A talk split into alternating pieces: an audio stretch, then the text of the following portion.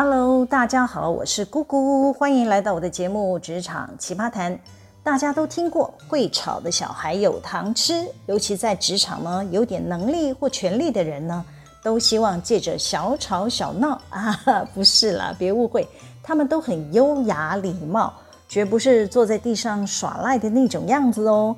有的人会直接打好了千层，再带着千层去见老板，希望老板能如他们所求所愿。心思缜密的人呢，他们会先约见老板，借着向老板当面报告的机会，先从工作进展的状况说起，经过刻意的铺陈啊，才会进入要糖吃的阶段。不得不说，这些人很懂老板的心理。假设你的工作绩效优异，有明显的成长数据，也不管比较的积极合理不合理，只要老板欣赏你、认同你，多半会签字买单的。就我之前有跟大家分享过，有个顶大博士的高阶主管，为了要争取奖金，他的心思啊都是专注在我家老板身上，要拿什么理由来说服老板可以发奖金给他的部门。他一下提帮 A 先生晋升，一下提帮 B 小姐加薪，一下提自己部门业绩又成长了多少趴，不夸张，我每个月至少都会接到一张他提报的签呈。我就想啊，全公司上下只有你家在做事吗？别的部门都躺平了吗？他怎么有这么多的心思可以修康修胖啊？可能有人听到这里会说：“姑姑姐，是你自己不敢去找老板要糖吃啊？干嘛要怪人家嘞？”哎，我不是不敢提，而是我认为企业不是没有设立晋升或者是奖金的制度。大家都在同一个团体里面，不是都该照游戏规则来走吗？怎么有人专门去走后门，进老板办公室，额外去讨要奖金嘞？这种喜欢另辟捷径的人啊，是将工作所有的心思放在老板的身上，想方设法要讨他的老板欢心。这种人想的是要怎么得到更大的好处，可能是自己升官加薪。也可能是可以选有更多油水肥缺的职位，更有的是能从高层身上得到第一手的消息，比方说投资某某股票可以大赚一笔的。呃，我先说这是犯法的啊，别怀疑，职场真的有这种人存在。这些人往往没什么绩效贡献，当然他该专注的业务都是丢给下属处理。因为他的心思啊，都是放在如何在组织里挖到更多的资源，可以加回他自己，或者是他所带领的团队。就是在公司有限的资源里呢，他就是那个想要拿到最多的人，才能凸显他在组织里的重要性。他们也会借着炒糖吃来试探自己在老板心中的分量。假设每次要一点糖都能奏效。当然要多多益善，持续讨要喽。要是屡战屡败，日后他们也会评估值不值得留在他老板身边继续效力喽。我先说个喜欢炒糖吃却没有机会成为接班人的故事。我之前呢在传统产业工作时呢，我们当时有个储备干部，先给他起个代号叫 T 先生吧。T 先生是当年公司重点栽培的主管。我们董事长还特别送他与另外一位同事去日本学习。两个人到日本后呢，T 先生每天传真向公司反映日本的物价太高了，公司给的生活费完全不够用，他们两个人都吃不饱，晚上还饿着肚子睡觉，要求公司啊要调高旅日期间的生活费。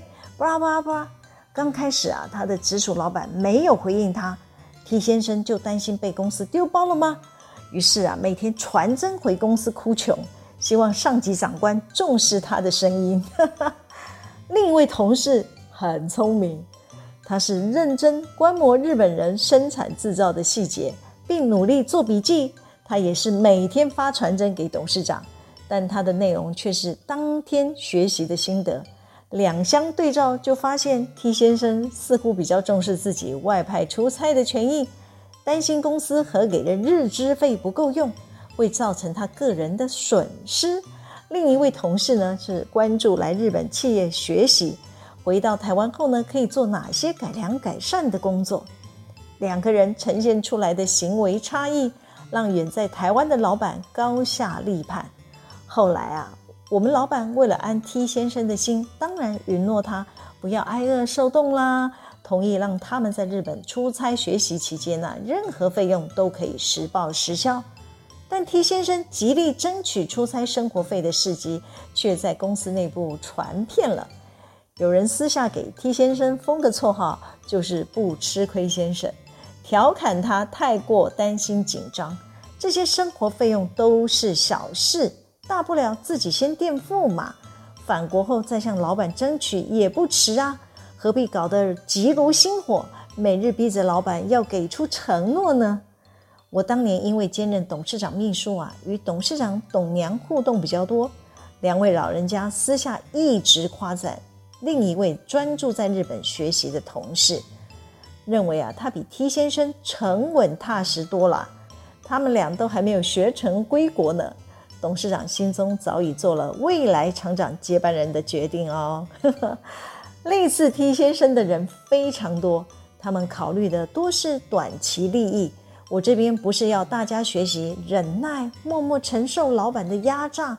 或者是唱高调说“哎，吃亏就是占便宜”之类的乐色话，而是要跟大家分享：假设你要去向老板要糖吃，能不能做到优雅不着痕迹，又能让老板发自内心感谢你呢？就要像上面的另外一位在日本学习的同事一样，你需要动一点脑，好好思量与筹划呀。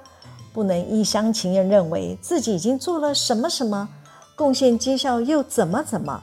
上头老板要是不认同你，你说的都是 nothing。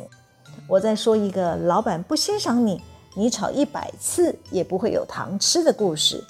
有一天啊，我们家董事长把我叫进办公室，他说啊，有个协理前一天来向他报告，说他的部门啊帮公司处理信用状购料进口的业务。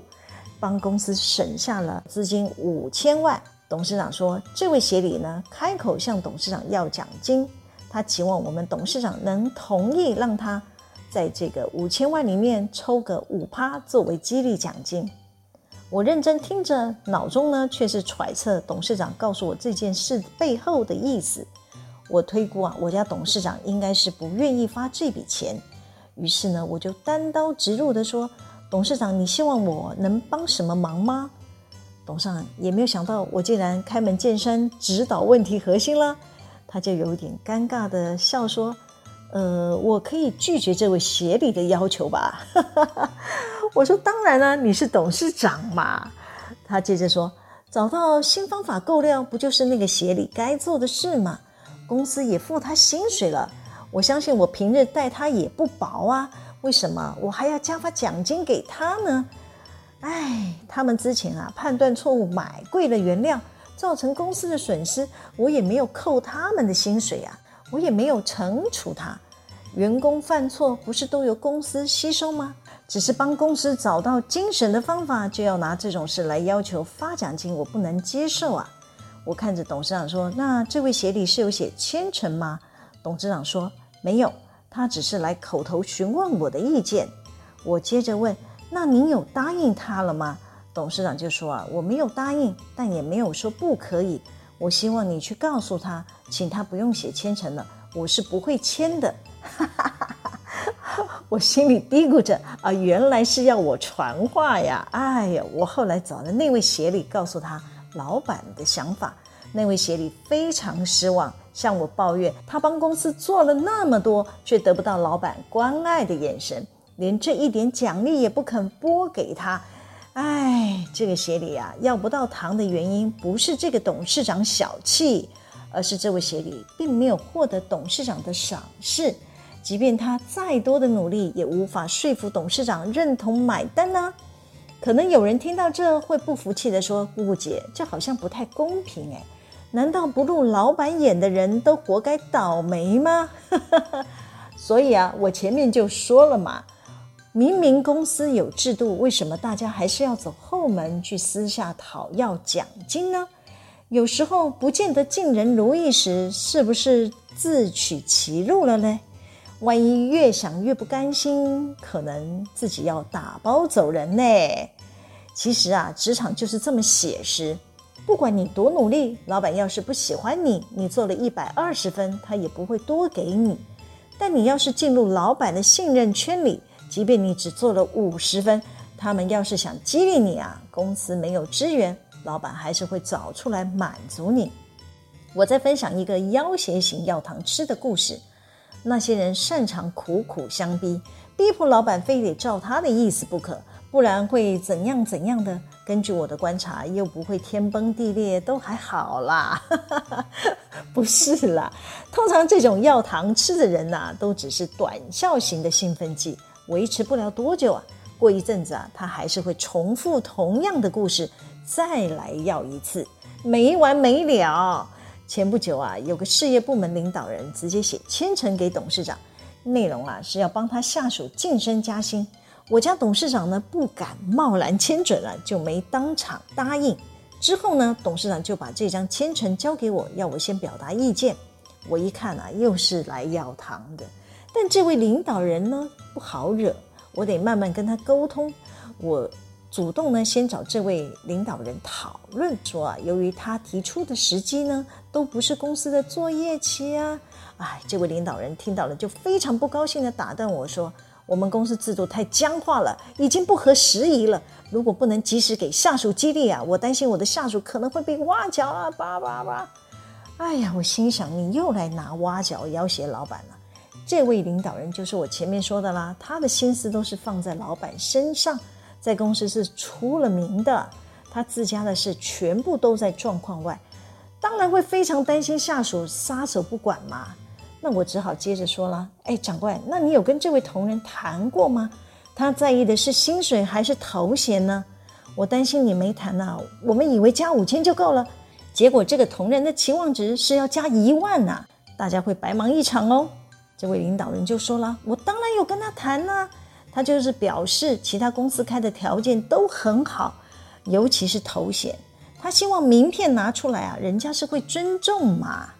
那我接着说了。如果长官担心他离职会让你很难找其他人来取代，是不是跟他签留任契约的方式？我们可以先给他一大笔钱当留任金，至少绑个两三年吧。他如果离职，就要他归还之类的。这位长官听到我说还要设惩罚性赔款条件，当然一脸不高兴地说：“你不要搞这些，你设计这些罚款的，他更不会签啦。”你可不可以把留任金换成每个月的加薪，让他每个月都能正常领到嘛？看来这位领导人就是摆明，你不要再啰嗦了。他的下属要什么就全部给他吧。我本来还想开口问长官，你家营收何时可以转亏为盈啊？他应该会翻脸骂我，我的人都要被挖角了，你还在扯什么啊？哪壶不开提哪壶吗？